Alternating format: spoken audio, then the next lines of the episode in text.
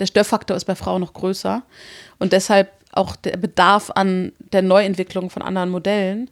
Und deshalb finden wir das so spannend, uns diese Frauen noch anzuschauen, ne? die mhm. dann wirklich sagen so relativ schnell so, boah, nee, da habe ich gar keinen Bock drauf. Ne? Das stresst mich jetzt schon, wenn ich drüber nachdenke. Ich, ich will das anders machen. Und äh, bei Naomi mir war es ja auch so. Ne? Wir haben auch gesagt, wir wollen das anders machen. Wir wollen das nicht fortführen, was wir, wie wir sozialisiert worden sind in der Arbeitswelt. Willkommen bei Shift dem Podcast für Transformation in Zeiten des Wandels. Mein Name ist Anne Grabs und ich gebe dir in diesem Podcast Impulse für deine Transformation. Außerdem interviewe ich Menschen, die sich persönlich oder beruflich verändert haben und teile mit dir ihre Erkenntnisse. Einen wunderschönen Montagmorgen oder Dienstagnachmittag oder Donnerstagabend wünsche ich dir, wann auch immer du diesen Podcast hörst. Schön, dass du wieder dabei bist. Auch ein herzliches Willkommen an alle, die zum ersten Mal diesen Podcast hören. Ich freue mich sehr, dass du hier hineinhörst. In dieser Folge habe ich wieder einen ganz besonderen Interviewgast, die mit uns ihre Shifts teilt und ihre Transformation. Dieses Mal ist es Lisa Jaspers, die Gründerin von Folk Days, einem Fair Fashion Label hier in Berlin. Und mit diesem Label setzt sich Lisa für faire Arbeits Bedingungen in Entwicklungsländern sowie den Erhalt von Kunsthandwerk in diesen Ländern ein. Also aktuell arbeitet Vogtes mit 32 Kunsthandwerkern aus 25 Ländern zusammen. Und da ist es ja vor allem wichtig, diesen Menschen, die diese Gewerke herstellen, ein faires und angemessenes Einkommen zu bezahlen.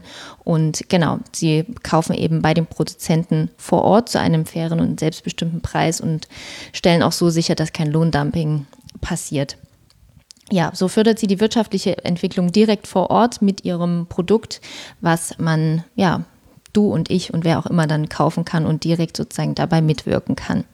Lisa war lange als Beraterin tätig und hat unter anderem für Oxfam gearbeitet, sich aber irgendwann die Frage gestellt, was setzt eigentlich Energie in mir frei, ja, in Bezug auf meinen Job. Und äh, zwar so, dass ich nicht auf ein Wochenende hinarbeite, sondern dass ich täglich gerne diesen Job mache.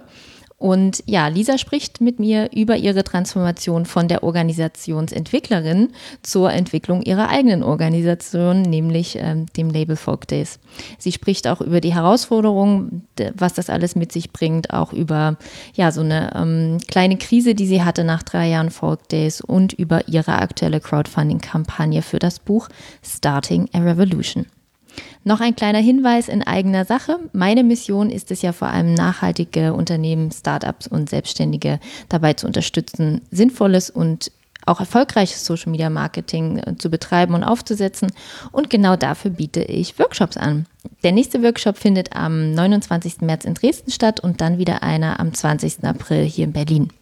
Einfach auf annegrabs.de gehen, slash events und ich verlinke das auch alles nochmal in den Show Notes, auch die Links zu Lisa bzw. zur Crowdfunding-Kampagne und wünsche euch jetzt ganz viel Freude bei diesem Interview. Da sind wir auch mittendrin, liebe ja. Lisa von Folk Days. Mhm. Lisa Jaspers, sagen wir mal den ganzen Namen, mhm. nicht, dass man nicht so abkürzt. Und äh, eine Frage, die ich immer als erstes stelle, mhm. ist ähm, deine Shifts im Leben. Ja. Ähm, ich würde sagen, Wahrscheinlich gibt es so, also natürlich viele kleine Shifts, aber ähm, wahrscheinlich gibt es so zwei zentrale Shifts in meinem Leben. Ich würde sagen, der eine Shift hat sich zugetragen, als ich kurz bevor ich 30 geworden bin, weil ich da nämlich ähm, entschieden habe, Folkdays zu gründen. Und zwar war ich da, ähm, ich weiß nicht, ich habe es auch, du hast mich ja mal äh, quasi auf einem Workshop kennengelernt, da habe ich auch ein bisschen davon erzählt. Ähm, mich hat damals sehr die Frage um, äh, umwandert, wie schaffe ich es eigentlich, meine Arbeit zu mögen? Also im Sinne von richtig gern zur Arbeit zu gehen und nicht das Gefühl zu haben, dass ich eigentlich mein Privates immer lieber eigentlich vorziehen würde. Und, ähm, und damals habe ich dann äh, aus der Angestelltenposition heraus, in der ich damals war, ähm, gemerkt, dass ich einfach nicht glücklich war und habe dann für mich selbst ähm, entschieden, okay, habe das auch so ein bisschen 30 werden als Zäsur empfunden von, okay, es ist jetzt irgendwie echt ein guter Zeitpunkt, das zu ändern.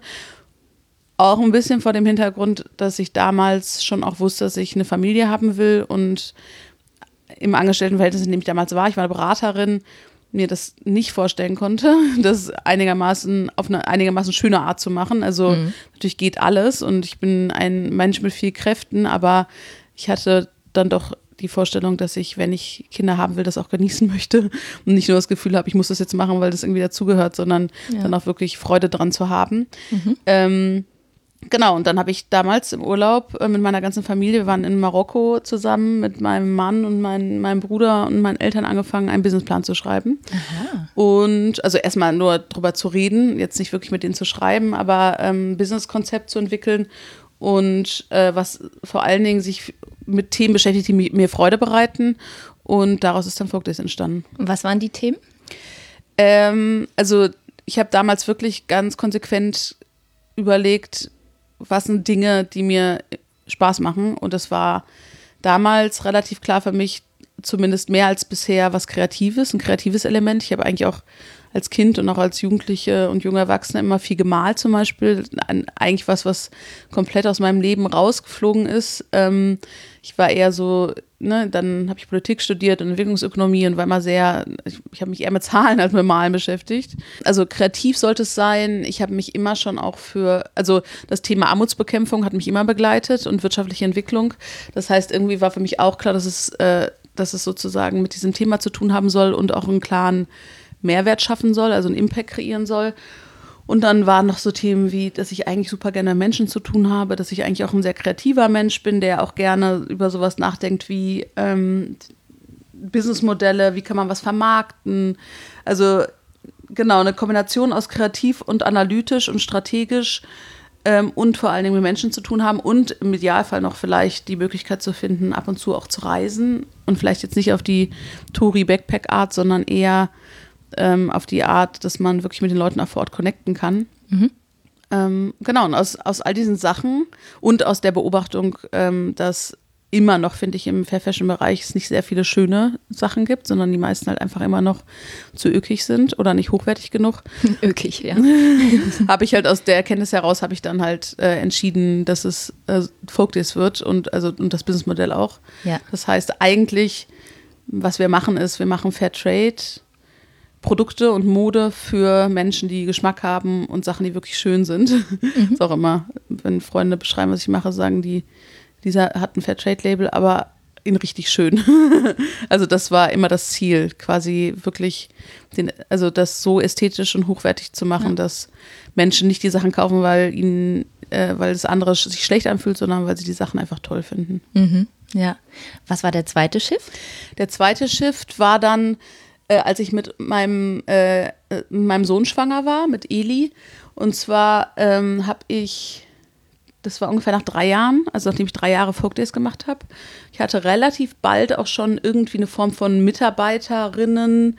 Ähm, es waren dann Praktis am Anfang, dann studentische Hilfskräfte. Ähm, wir haben jetzt aktuell ein Team von sechs, sechs Leuten. Das waren auch mal ein, zwei mehr. Dann waren die Stunden quasi anders aufgeteilt. Aber ähm, genau, die Frage die ich natürlich immer von vornherein auch mir gestellt habe, ist, wie kann ich nicht nur mir selbst ein Leben bereiten, was mir Spaß macht und wo ich gern zur Arbeit gehe, sondern wie kann ich es auch für andere tun, weil das natürlich damit direkt zusammenhängt. Und, ähm, und das war, damit habe ich mich ein bisschen schwer getan am Anfang, weil ich nicht so genau ähm, wusste, wie, wie das auch geht. Ne? Also ich habe davor eigentlich nur Chefs erlebt, die, mit denen ich mich immer sehr viel gestritten habe, die ich als Chefs auch nicht so unbedingt fantastisch fand, sondern vielleicht als Menschen nett. Also ich habe auch immer noch eine gute, ein gutes Verhältnis zu meinen ehemaligen Chefs, aber ich hatte nicht das Gefühl, das sind jetzt Rollenvorbilder für mich. Ne? So genauso mache ich es wie die. Mhm. Ähm, gleichzeitig wusste ich auch nicht, ist das muss man jetzt irgendwie harte Ziele setzen, muss man Leuten Druck machen. Das ist so ein bisschen das, was man quasi in seinem Umfeld mitbekommt, äh, was, ne, also Leute brauchen Führung oder ähm, ziehe ich mich total zurück? Ne? Will ich eigentlich. Also für mich war von Anfang an klar, dass ich ein, dass ich was, dass ich eine Struktur haben möchte, die alle Menschen sehr flexibel arbeiten lässt. Das heißt auch mal von zu Hause ohne Probleme, aber wir hatten sogar auch mal eine Mitarbeiterin, die hat drei Monate lang aus Kalifornien gearbeitet, weil sie da mit ihrem Freund irgendwie hingegangen ist. Also einfach vom Gedanken her erstmal und auch keine festen Arbeitszeiten im Sinne von, ne, dann und dann müssen alle da sein. Das heißt, bei uns ist eigentlich ein ständiges Kommen und Gehen, je nachdem, also ne, es ist mhm. aber, für mich war das immer super wichtig, weil ich halt nie so einen Rahmen haben wollte, der unnütz ist. Und vor mhm. allen Dingen auch wusste, wenn ich irgendwann eine Familie habe, dann ist das auch für mich total unnütz aber auch da gar nicht dran glaube. Ich glaube, so feste Arbeitszeiten und auch vor allen Dingen diese Kultur von, wer sitzt wie lange am Arbeitsplatz, ist was, wo man am Ende des Tages eigentlich die Produktiven bestraft. Ich habe es immer als Bestrafung empfunden, so eine Kultur, weil ich immer gedacht habe, so ich bin halt zehnmal schneller äh, als vielleicht ein paar andere hier, ne? Und trotzdem äh, sieht es blöd aus, wenn ich im 5 gehe. so, ja. ne? Ja. Ähm, also das waren schon Sachen, die ich versucht habe von Anfang an bei Erfolglos einzuführen, aber ich habe einfach gemerkt, beispielsweise ein Thema, was dann irgendwie nach so zwei, drei Jahren auch hochgekommen ist, war Wertschätzung. Ich habe halt immer gedacht, dass ich ein sehr wertschätzender Mensch bin und habe dann aber auch teilweise zurückgespiegelt bekommen, dass, dass ich das ruhig noch mehr machen kann, ne? also dass ich noch wertschätzender sein kann und und, äh, und das war für mich ein inner, innerer Prozess auch, einfach nochmal zu gucken, okay, nur weil ich denke, dass ich einigermaßen gut mit Menschen umgehen kann und einigermaßen sympathisch bin, heißt das nicht, dass ich gleich eine gute Führungskraft bin. Und habe dann wirklich auch angefangen, ganz krass daran zu arbeiten. Und es war auch, ja, wie gesagt, auf jeden Fall ein schmerzhafter Prozess, weil an vielen Stellen, wo ich mir vielleicht auch gerne in die Tasche gelogen habe, dass ich da schon viel souveräner bin, habe ich gemerkt, bin ich gar nicht. Ne? Also gerade was Kritik angeht äh, von anderen, war ich einfach jemand, der das sehr oft sehr sich zu Herzen genommen hat und sehr persönlich genommen hat. Und als ich dann schwanger wurde mit Eli, deshalb war das für mich so ein wichtiger Shift vielleicht, ähm, habe ich zum ersten Mal in meinem Leben eigentlich als übergeordnetes Ziel vor allem anderen gehabt, zu gucken, dass es mir gut geht. Also mir selbst, weil ich natürlich nicht nur in dem Moment verantwortlich für mich selbst war, sondern auch für jemand, der in mir wächst. Und ich hatte vor Eli äh, eine Fehlgeburt und war dann halt auch so, uh, okay, war das, lag das am Stress, war natürlich nicht so. Es kamen ganz viele Leute. Ne? Also ich meine, wenn man einmal anfängt darüber zu reden, dann gibt es auf einmal super viele Menschen, die einem erzählen. War bei mir genauso. Auch, genau. Mhm. Ähm, aber es war für mich schon so, okay, jetzt muss ich irgendwie zumindest auf mich achten ne? und muss irgendwie gucken, dass ich ein bisschen auf mich höre und dass ich den Tag entspannt starte. Und ich habe dann auch wirklich jeden Morgen bin ich irgendwie hier zur Markthalle, habe mir eine Zimtschnecke, habe mich erstmal in die Sonne gesetzt und einen, einen Kaffee getrunken und habe irgendwie versucht, einfach sehr schön den Tag zu starten und einfach auf mich zu achten und habe gemerkt, dass ich sowohl genauso viel schaffe, als auch viel entspannter war. Und auch angefangen habe, zum Beispiel bei so Sachen wie, ich meine, ich war dann auch natürlich, ich habe da relativ schnell angefangen, sehr schlecht zu schlafen und habe dann auch gemerkt, wie, ähm, wie viel besser mich das darin gemacht hat, mich nicht so über mich selbst zu ärgern, wenn ich mal Fehler gemacht habe. Ja, das Fehler. Wenn ich was vergessen ne? habe. Ne? Mhm. Oder so. Mhm. Das war früher was, was ich total, was mich total gewurmt hat. Mhm. Und ich habe gemerkt, dass ich in dieser Zeit einfach viel toleranter mir selbst gegenüber geworden bin. Mhm. Und, ähm, und das Interessante ist, dass ich das dann halt auch geschafft habe, viel krasser ins Unternehmen zu tragen.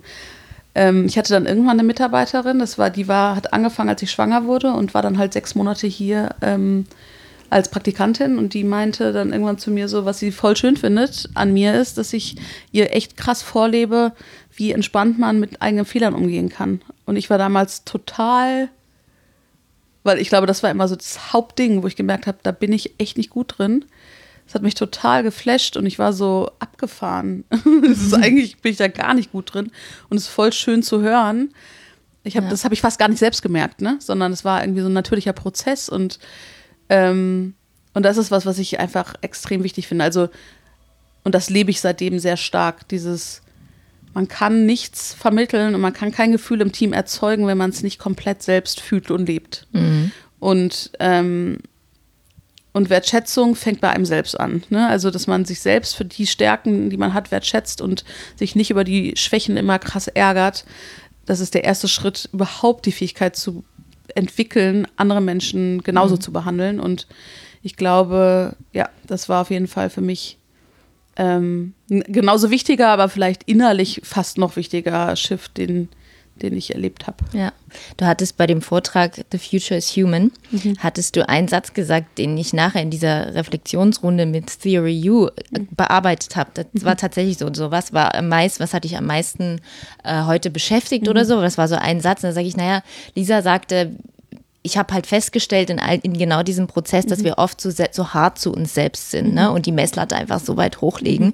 Und den habe ich dann mitgenommen und es war mhm. ganz interessant, weil natürlich so der Anspruch. Und ich kann mir auch vorstellen, dieses Folk Days nach außen und bam und das schaut natürlich auch viele drauf. Und du gibst, da hast ja auch schon immer viele Interviews gegeben und ähm, da war auch ein Fokus drauf. Ne? Und das ist das Außen, aber so diese Innensicht und diese Innenkerne, das ist dann eben nochmal was ganz anderes. Ne? Und das wirkt dann von außen so und dann kommt man vielleicht irgendwie ins Büro und ist aber halt hier Prozess XY hat nicht geklappt oder mhm. Mist, wir haben hier eine Fehllieferung oder ich weiß nicht mhm. was, kann ich mir schon vorstellen, dass man dann echt so ein also eine, in so einem Spannungsfeld mhm. steht, ne? Mist, äh, da nach außen äh, Shine on mhm. und nach innen hier haben wir noch mal ein paar Herausforderungen so, ja. ich glaube, dass ich glaube, dass das ganz oft so ist, auch bei vielen Unternehmen, das kriege ich auch mit, dass dass das nach innen, dass das, was man nach außen symbolisiert, auch nach innen zu leben, ist halt meistens die große Herausforderung. Und auch, genau, also auch mit den Spannungen im Alltag so gut umzugehen und auch zu merken, es bringt nichts, wenn ich mich jetzt totstresse. Mhm. Das bringt einfach nichts. So. Ja auch wenn ich 100.000 Sachen anstoße. Aber du hast natürlich recht, ich meine, Focus ist so stark ich, dass es natürlich auch ein sehr, sehr, sehr sensibles Thema für mich ist. Ne? Und ich auch immer wieder, auch gerade am Anfang sehr stark damit zu kämpfen hatte, wenn ich jetzt, weil ich bin ja auch für die Produktentwicklung zum großen Teil zuständig, wenn dann neue Produkte rauskamen und die erstmal nicht gekauft wurden, dass ich das teilweise, mich das halt wirklich grundlegend verunsichert hat. Ne? Kann ich das überhaupt? Soll ich das weitermachen? Soll ich mir mhm. nicht ne, jemand suchen, der das, keine Ahnung, oder ist, ist das überhaupt der richtige Job für mich? Ne? Ähm, und, und das sozusagen nicht dann dazu führen zu lassen, dass man dann hier irgendwie verunsichert und unglücklich an einem Schreibtisch sitzt und die Stimmung natürlich sich auch aufs ganze Team zu, überträgt, sondern da halt zu sagen, so das Vertrauen zu haben, zu sagen, in der Vergangenheit hat es immer geklappt, so. Es gibt keinen Grund, warum ich jetzt in diesem Moment zweifeln sollte, dass es nicht wieder klappt. Ne? Mhm. Ne? Also einfach auch da ich, ich, das ist mittlerweile auch ein Tipp, den ich vielen gebe, ist natürlich immer ein bisschen schwierigerer Tipp bei sehr jungen Menschen, aber immer zu überlegen, wenn man unsicher ist, ob man die richtige Person für was ist, sich zu fragen, wie es in der Vergangenheit war. Und meistens geht man dann zurück und denkt so, ah, die meisten Situationen, in denen ich mich neu, also ne, sind ganz gut gelaufen in, in, in, Situationen, in denen ich neue Dinge ausprobiert habe oder, oder mich was getraut habe. Ne? Meistens habe ich das ganz gut gemacht und im mhm. aller, aller schlimmsten Fall war es mal medium gut, aber das war dann auch nicht so schlimm, weil ich habe voll viel dabei gelernt. Also immer dieses Ding auch zu überlegen, gibt es eigentlich einen Grund, warum ich jetzt gerade unsicher bin oder ist das einfach so ein Automatismus, der eigentlich gar keinen Sinn macht, weil ich weiß, dass ich es eigentlich total gut machen werde. Mhm. Ja, absolut. Du hattest dann auch gesagt, das war so Purpose war die große Überschrift mhm. und wir befinden uns ja auch noch in der Themenreihe Purpose mit mhm. diesem Interview. Und du sagtest dann, ähm, du hast eben den Turn oder so gemacht von ähm, Purpose-Driven Unternehmerin zu Purpose-Driven Menschen. Mhm. Und wenn du es schaffst, immer dieser Mensch und ehrlich mit dir zu sein, mhm. dann musst du dieses beides eigentlich gar nicht mehr trennen. So, mhm. ich bin jetzt die Unternehmerin, mhm. sondern ich bin halt dieser und mhm. das beschäftigt mich gerade und so geht's mir gerade. Mhm. Und dann, ähm, das fand ich ganz toll, so zu sagen, das mal so zu sehen und nicht nur in, in seiner Rolle sich äh, zu verhaften. Und ich mache jetzt hier was ganz Sinnvolles, sondern ja, ich bin mit allem, was ich tue, sinnvoll. Mhm. Und das wird auch ein, ist auch ein großes Thema des Buches, nämlich ähm, wir nennen oder wir nennen das so ein bisschen als Working Title Konzept Bring Yourself at, to Work oder Leave Yourself at Home. Ne? Mhm. Also so und Yourself wirklich als sozusagen Your Whole Self. Mhm. Und ähm, das ist eigentlich, glaube ich, auch schon ein ganz guter Einstieg in das Thema des Buches. Und zwar habe hab ich extrem stark, aber Naomi auch gemerkt, zum einen die Herausforderung, wenn du quasi ein Unternehmen gründest, nicht die gleichen Sachen, die man selbst als Angestellte irgendwo gesehen hat, eins zu eins zu übertragen, weil ganz viele von diesen Führungskonzepten, Managementkonzepten, Modellen sind meines Erachtens total kontraproduktiv mhm. und, äh, und funktionieren auch nicht besonders gut. Man ist einfach so dran gewöhnt, dass das immer so läuft. Aber eigentlich ähm, sind, finde ich, die meisten Unternehmen jetzt nicht die aller, allerbesten darin, Menschen dazu zu bringen, das Beste in sich zu, zu entwickeln, sondern mhm. eigentlich ist das oft das Private. Ne? Also sind das eher Freunde und Familie und, und irgendwelche Hobbys, die man hat so. Ähm, von daher ähm, so ein bisschen die Überlegung und deshalb ist auch ein sehr großer Titel daraus geworden, Starting a Revolution. Ja, mega gut. What we can learn from female entrepreneurs about the future of business, weil es wirklich, glaube ich, eine eine grundlegende Revolution braucht, wie wir Arbeit sehen. ich habe irgendwann, das hat mich immer schon so gewurmt und ich glaube, das war einer der Gründe, warum ich immer so wenig Spaß an der Arbeit hatte, ähm, weil ich immer gesehen habe, ähm, ist eigentlich total absurd. Ich verbringe mehr Zeit bei der Arbeit als im Privaten, aber ich bin da weniger gerne. Und diese Erkenntnis habe ich immer, und ich meine, ich glaube, ganz viele Menschen nehmen es einfach als gegeben an, weil sie sagen, okay, dafür kriege ich auch Geld. Aber diese Erkenntnis habe ich, hat mich total deprimiert, weil ich dachte so, also ich bin, ich glaube leider nicht an den Himmel. Das heißt, es ist jetzt nicht so, dass ich danach denke, ich werde bis in die Unendlichkeit Partys feiern, sondern irgendwann ist es vorbei. Und die Überlegung, dass, äh, dass ein großer Teil dieser Zeit ähm, damit verbracht wird, mit Themen, die mich nicht so hundertprozentig interessieren oder Menschen, die voll nett sind, aber die ich mir jetzt vielleicht nicht wirklich aussuchen würde, mhm. zu verbringen, ähm, das erschien mir einfach als ein relativ schwachsinniges Konzept. Und auch immer wieder sehr verwunderlich, wie wenig Menschen das in Frage stellen, dass es so ist. Ne? Also Arbeit ist, muss, muss so sein oder Arbeit ist oft so. Mhm. Ähm, Vielleicht im, im, im Innen also ich glaube, es gibt ganz oft Rufe und Signale und ja. so, aber es ist dann halt so, ja, es, ich glaube, die Frage wird nicht laut gestellt. Ne? Also Anne-Kathrin Otto sagt ja auch im ersten Interview, ich habe mir dann mal erlaubt, darüber nachzudenken. Mhm. So, mhm. also, und vielleicht auch so laut, ne? Mhm. Also nicht nur, das denkt in mir nach, sondern ja. ich, ich nehme die Frage, man schreibt sie vielleicht auf mhm. oder so. Mhm. Ähm, das ist schon so, ne? Ich glaube, dass es schon vielen so geht. Ich kann mir genauso vorstellen, dass es auch Leute gibt, die echt happy in ihrem Job sind, weil halt die mhm. Rahmenbedingungen total passen, aber schon so dieses, was tue ich hier eigentlich, mhm. wofür verwende ich meine Zeit und Energie? Und selbst wenn du das sogar weißt, gehst du lieber zur Arbeit als nach Hause. Oder genauso gerne zumindest. Ja. Das ist eine total grundlegende Frage, die ich mir irgendwann mal gestellt mhm. habe. Ne? Also dieses Gefühl von Sonntagabend. Ne, gucke ich in die Woche und denke mir so, geil, ich habe voll viele interessante Menschen und Themen, an denen ich arbeite. Und ich habe natürlich auch ein paar Kackthemen, keine Frage. Ich meine, ich muss jetzt diese Woche die Produktplanung machen für Sommer, Spring, Summer. Das wird, das ist immer obernervig. Sitze ich an einer riesen Excel-Tabelle und muss irgendwelche Währungen umrechnen und Handelsmargen rechnen und so. Also ich habe auch viele Teile in meinem Job, die einfach, die jetzt nicht irgendwie mega viel Spaß machen. Mhm. Aber ähm, aber ist der Großteil, also freue ich mich auf meine Arbeit. Und es ist auch so, dass ich, ähm, ich freue mich natürlich jetzt auch nach Hause zu gehen, weil ich nicht nur einen Mann habe, den ich nett finde, sondern auch ein kleines Kind, was ich total süß finde und was dann natürlich sich freut, wenn ich komme. Aber, ähm, aber es ist nicht so, dass ich hier weg bin und dann denke so, pff, boah, endlich, so, ne? Und dieses, also das finde ich so ein interessantes Gefühl. Mhm. Und ich glaube, ich meine, das ist, also das hört sich jetzt gerade so an, als wenn wir irgendwie das absolut mega crazy Buch schreiben werden. Ich glaube, was unser Ziel ist, ist eigentlich eher sehr hands-on Advice für, wie man Dinge anders machen kann, eher Rollenvorbilder zu zeigen. Also wir haben mit einfach sehr, sehr spannenden Frauen gesprochen, die für sich selbst gesagt haben, das Wirtschaftssystem, so wie ich es erfahren habe oder so wie ich es kenne, es passt irgendwie nicht zu mir als Person. Ich würde gerne andere Wege gehen ähm, und versuche eigene Konzepte zu entwickeln oder mich von anderen inspirieren zu lassen.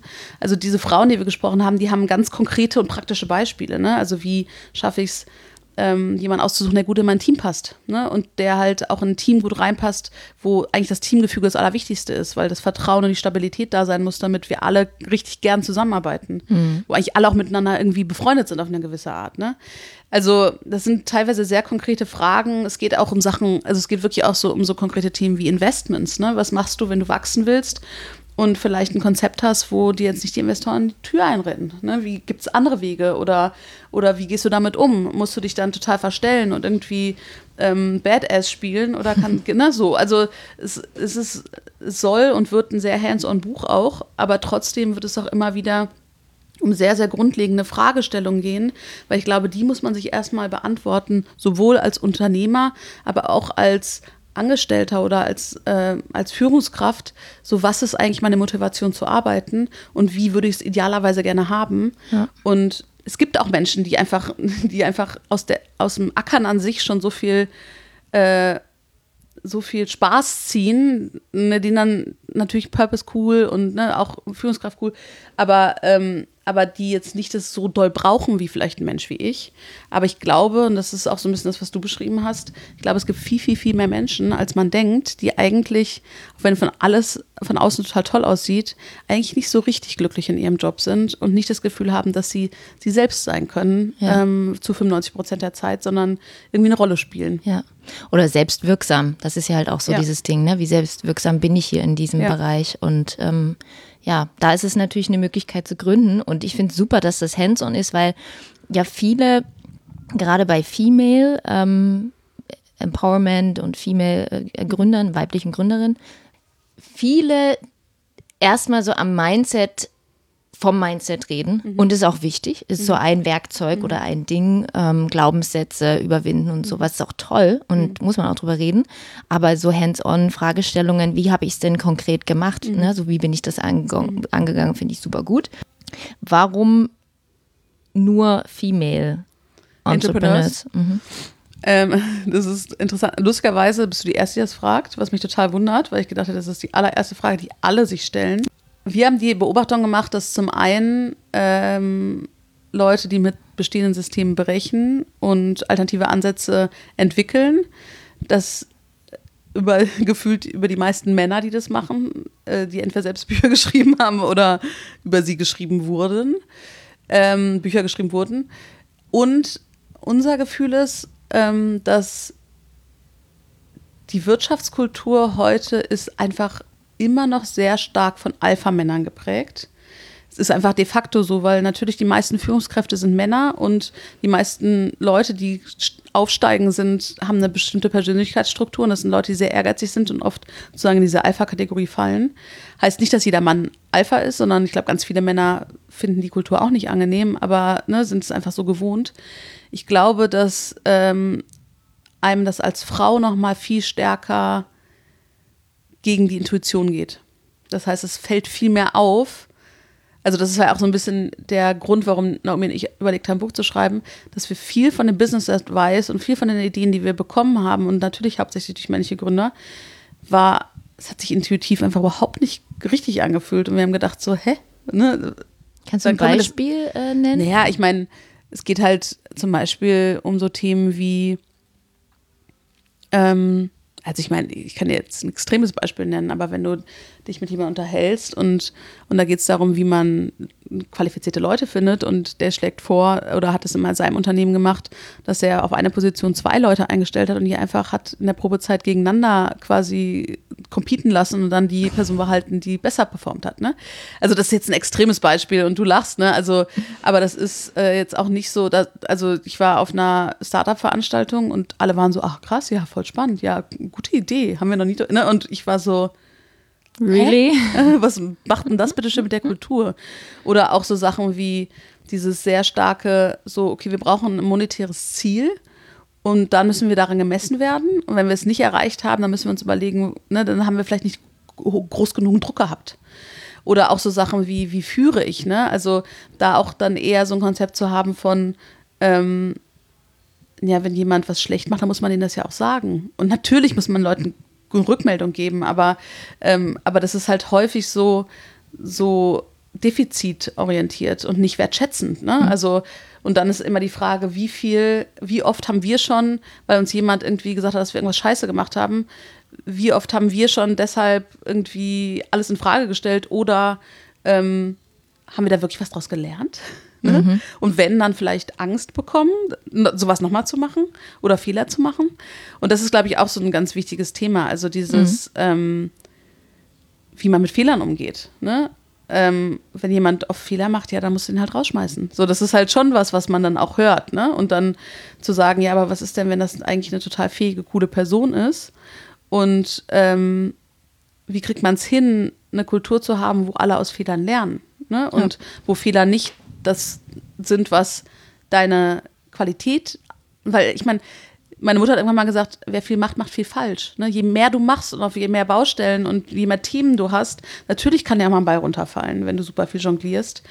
Aber wenn du dann in einer Kultur bist, wo du das Gefühl hast, es darf nicht passieren, dann versuchst du vielleicht auch weniger zu machen. Ne? Und also es sind einfach so, so ein paar Beispiele für, für Sachen, wo wir einfach gemerkt haben, so okay, nee, es ist irgendwie wir wollen nicht diese typische Person sein, die in allen Themen drin ist und immer überall auch seinen Senf dazu gibt und alle Leute das Gefühl haben, dieser weiß eine Antwort auf jede Frage und deshalb fragen wir immer sie, sondern wir wollen eigentlich, dass die Leute eigenständig arbeiten und dass die in ihre eigenen Fähigkeiten vertrauen und nicht denken, dass sie mich brauchen. Ne? Mhm. Und so, also genau, viel, viel so, so Erkenntnisse in Kombination mit okay, wie, wie macht man das? Ne? Wie kommt man an den Punkt, dass, dass Leute genau das haben, nämlich in sich zu vertrauen und mhm. das Gefühl zu haben, dass sie fähig sind und befähigt sind, ihre Aufgaben gut zu erfüllen und wissen, was das Ziel ist. Ja. Ich propagiere auch gar nicht, dass man sagt, man braucht keine Ziele. Ich glaube, es ist sehr, sehr wichtig für alle Menschen zu wissen, was leitet mich in, meinem Ar in meiner Arbeit und was ist das Ziel von, von dem, was ich tue. Aber die Frage ist, macht es immer so viel Sinn, da ne, ein monetäres Ziel dran zu hängen und zu sagen, okay, daran wird jetzt alles gemessen. Mhm. Ich habe für mich selbst immer das empfunden als extrem negativer Druck. Also ich habe in meinem ersten Job bei Oxfam habe ich damals ein Fundraising-Tool für die aufgebaut, Oxfam Unverpackt. Ich habe das eigentlich ziemlich erfolgreich gemacht. Also ich habe das, glaube ich, in zweieinhalb Jahren hat sich das fast verzehnfacht vom Umsatz. Und ich hatte so eine Chefin, die einfach immer, immer wieder gesagt hat: so, ja, was sind die Ziele für dieses Jahr? Erreichst du die, erreichst du die, erreichst du die? Und die war so vom Typ her so jemand, der so sportlich ist und der so ne, sportliche Ziele und Herausforderungen braucht. Aber ich bin so gar nicht. Ich habe mir so einen Druck eh schon gemacht, weil es war mein erster Job und ich wollte ihn mega gut machen und ich wollte, äh, dass Oxfam viel Geld hat für die Projekte und und und. Es gab hunderttausend Gründe, warum ich diesen Job so gut machen wollte, wie nur geht. Ja. Und ich mir eh schon einen krassen Druck gemacht habe. Und dann auch immer noch nicht jemand zu haben, der sagt so, ey Lisa, guck einfach, dass du nicht am Rad drehst, ne, sondern dass du irgendwie noch einigermaßen klarkommst. Und in du deiner Kraft. Das, genau. Ne, du wirst es gut machen und es wird super laufen, weil du fähig und gut bist. Ne, und, und mich nicht noch zusätzlich pushen und sagen so, ja, es läuft schon ganz gut, aber ne, eigentlich hast du dir zu höhere Ziele gesteckt. Und ne, das ist so, das ist so ein typisches Ding, wo ich einfach, für manche Leute mag das funktionieren, aber für ganz viele Leute funktioniert es, glaube ich, nicht. Und ich habe einfach auch schon in meinem Leben echt einige Leute gesehen, die dann im Burnout geendet sind, weil sie halt diesen zusätzlichen Druck einfach nicht mehr ertragen konnten, mhm. auch berechtigterweise. Und mhm. dann einfach unter der Last der eigenen Erwartung und der Fremderwartung zusammengebrochen sind, wo mhm. es nicht notwendig gewesen wäre, weil die so einen krassen innerlichen Antrieb hatten, ja. die Sache gut zu machen. Und hat dann das Weibliche eine Qualität? Also, weil ich habe mich ganz am Anfang gefragt, okay, braucht es dann jetzt Alpha-Frauen? Oder also geht es dann doch um, um eine gewisse weibliche Qualität, die dann da äh, mit reinkommt, ähm, die Dinge anders zu betrachten? Also ich glaube nicht, dass es Alpha-Frauen braucht. Ich glaube, im besten Fall braucht es gar keine Alpha-Menschen mehr, sondern im besten Fall hast du halt äh, hast du motivierte Mitarbeiter und Kollegen, die genauso Bock haben auf ihre Arbeit wie du selbst und natürlich gibt es auch mal Fälle, wo das nicht so ist, aber dann sind es auch manchmal vielleicht Situationen, wo man sich voneinander trennen muss. Ähm, und ja, also ich glaube, ich glaube zu sagen, ich würde jetzt, ich, ich bin vorsichtig darin zu sagen, wir Frauen haben total krasse Qualitäten, die Männer nicht haben. Ich glaube, es ist wirklich, dass man da auch nochmal sehr stark unterscheiden muss zwischen einer Alpha-Kultur und einer männlichen Kultur, die aber auch total offen für ganz viele von den Themen sind, über die ich gerade spreche, weil das ja auch für Männer teilweise so ist, dass die nicht den Druck noch zusätzlich brauchen. Und ähm, von einer Führungskraft, die sagt, ne, hier, wir nehmen das sportlich und wir müssen hier richtig hart und es muss. Ne, Hasseln. Genau. Und dann erreichen wir, ne, wir müssen uns krass challengen, nur dann erreichen wir das absolute Ziel ähm, und unsere Performance muss so und so sein. Also ich glaube, auch Männer finden das manchmal befremdlich und es kommt ihnen nicht intuitiv äh, vor. Ähm, ich glaube halt nur, wie gesagt, der Störfaktor ist bei Frauen noch größer und deshalb auch der Bedarf an der Neuentwicklung von anderen Modellen. Und deshalb finden wir das so spannend, uns diese Frauen noch anzuschauen, ne? mhm. die dann wirklich sagen so relativ schnell so, boah, nee, da habe ich gar keinen Bock drauf. Ne? Das stresst mich jetzt schon, wenn ich drüber nachdenke. Ich, ich will das anders machen. Und äh, bei Naomi mir war es ja auch so, ne? Wir haben auch gesagt, wir wollen das anders machen. Wir wollen das nicht fortführen, was wir, wie wir sozialisiert worden sind in der Arbeitswelt, sondern wir wollen das irgendwie anders für uns machen. Ähm, ich glaube, ich glaube, das ist vielleicht die Qualität darin, dass es uns mehr stört ne? und dass wir daraus andere Lösungen entwickeln. Ähm, und daraus dann auch die Stärke ziehen, zu sagen, ähm, auch wenn alle das so machen, heißt das nicht, dass es richtig ist. Mhm. Und auch wenn es ein Konzept ist, das natürlich irgendwie Arbeit weniger Spaß macht als der Rest des Lebens, dann heißt das nicht, dass das so ist. Ne? Also, und das hat jetzt, das ist jetzt wieder ein bisschen gehüpft. Das hat jetzt nicht unbedingt was mit Alpha-Männern, Alpha-Kultur zu tun, aber auch dieses Gefühl von, es muss hart sein, damit es gut wird. Ne? Das ist vielleicht auch was sehr Deutsches, aber es ist schon eine Beobachtung, die ich gemacht habe, die, ne, also wenn du, deshalb ja auch immer, wenn du Leute fragst, also gerade im Beraterjob war das immer total gängig. Und wie läuft es bei dir gerade? Dass alle Leute sich immer darüber beschweren, wie anstrengend das ist. Und mal sagen, boah, ist richtig hart gerade und ist richtig viel zu tun. Und das ist ja auch schon so, ne, also was, was eigentlich, ähm, wäre voll geil, wenn die Leute sagen würden, so, boah, es macht voll Spaß gerade. Ich habe ein mega geiles Projekt. Ja. Und, oder auch sagen so, macht gerade nicht so viel Spaß, weil irgendwie mein Kunde bescheuert und der kommt andauernd mit irgendeinem anderen Scheiß. Kann man ja auch. Man kann ja auch mal irgendwie keinen, ne, einen blöden Kunden haben, aber einfach, ähm, ja, das, das ist die Kultur von, es muss hart sein, um gut zu sein und du musst dich krass quälen, um gute Leistung zu bringen. Ähm, das ist, glaube ich, was, was einfach total absurd ist. Aber wenn man jetzt mal drüber nachdenkt, ein Modell ist, was einem sehr oft im Leben begegnet, ob, egal ob es um Schule geht oder um Studium oder um mhm. Arbeiten. Ne? Mhm. Sehr schön. Die Crowdfunding-Kampagne läuft ja, ja noch. Ich habe schon unterstützt. Ich freue mich schon total mega auf diesen äh, Anstecker. Ja, geil, der ist super, ne? Ja, voll. mich auch. Und ähm, ja, vielleicht nochmal an die Zuhörerinnen und Zuhörer. Was muss man tun, um dieses Buch zu erwerben oder zu unterstützen? genau, also im Idealfall geht man auf startnext.com und dann slash starting äh, Strich, äh, Strich Revolution. Ähm, man kann aber natürlich auch einfach, ich glaube, wir sind sogar auf der Startseite von Startnext, ähm, einfach runterscrollen und draufklicken, wenn man sich die URL nicht merken will. Genau, und äh, da dann, wenn man Lust hat, entweder ein Buch bestellen ähm, oder, also pre-ordern quasi, ähm, dass wir dann im Juli sozusagen rausschicken werden. Ähm, und genau, das kann man machen. Es gibt da noch so ein paar andere Perks, wenn man da Lust zu hat. Also wir haben nämlich zum Beispiel überlegt, wenn Leute Lust haben, Coachings mit uns zu buchen und äh, sagen, ich würde gerne irgendwie fünf, sechs Mal einfach mal so ein bisschen hören, wie kann man denn eigentlich die ganzen Themen aus dem Buch in den Alltag übersetzen. Mhm. Ähm, ne, dass man halt auch so ein bisschen nochmal andere Möglichkeiten den Leuten gibt, gerade vielleicht als Unternehmerin äh, oder Unternehmer das spannend findet, aber nicht so richtig weiß, wie fange ich jetzt an mit solchen, mit, mit den ganzen Ratschlägen und, äh, und, und Beispielen. Also genau, das heißt, äh, genau, eigentlich ist es relativ selbsterklärend. Es gibt auch noch mal ein kleines Video von Naomi und mir, wo wir noch mal erzählen, wie wir darauf gekommen sind, dieses Buch zu schreiben. Und man kann auch schon mal ein bisschen was über die Frauen rausfinden, äh, zumindest eine Auswahl, mit, mit denen wir gesprochen haben. Ähm, genau, und das eigentlich ist ganz einfach. Ja, wunderbar. Ich verlinke es auf jeden Fall in den Shownotes. Ähm, Finde ich super gut. Ähm, wie viel habt ihr jetzt schon äh, bekommen? Wir haben jetzt, also wir sind eigentlich schon seit zwei Tagen so, glaube ich, irgendwie so Gestern waren es 500, jetzt sind es 200 Euro unter den 10.000. Also 10.000 haben wir uns als erste Grenze gesetzt und haben, ah. glaube ich, gleich irgendwie fast 10.000 in den ersten vier Tagen erreicht, was natürlich großartig ist und uns auch nochmal zeigt, wie äh, auf, auf was für fruchtbaren Boden das Thema auch fällt. Ne? Und, und auch ganz schön, ich glaube, zumindest ein Drittel sind Männer. Also es sind nicht nur Frauen, die bestellt haben. Mhm. Ähm, und genau, also das heißt, eigentlich bisher super gut gelaufen.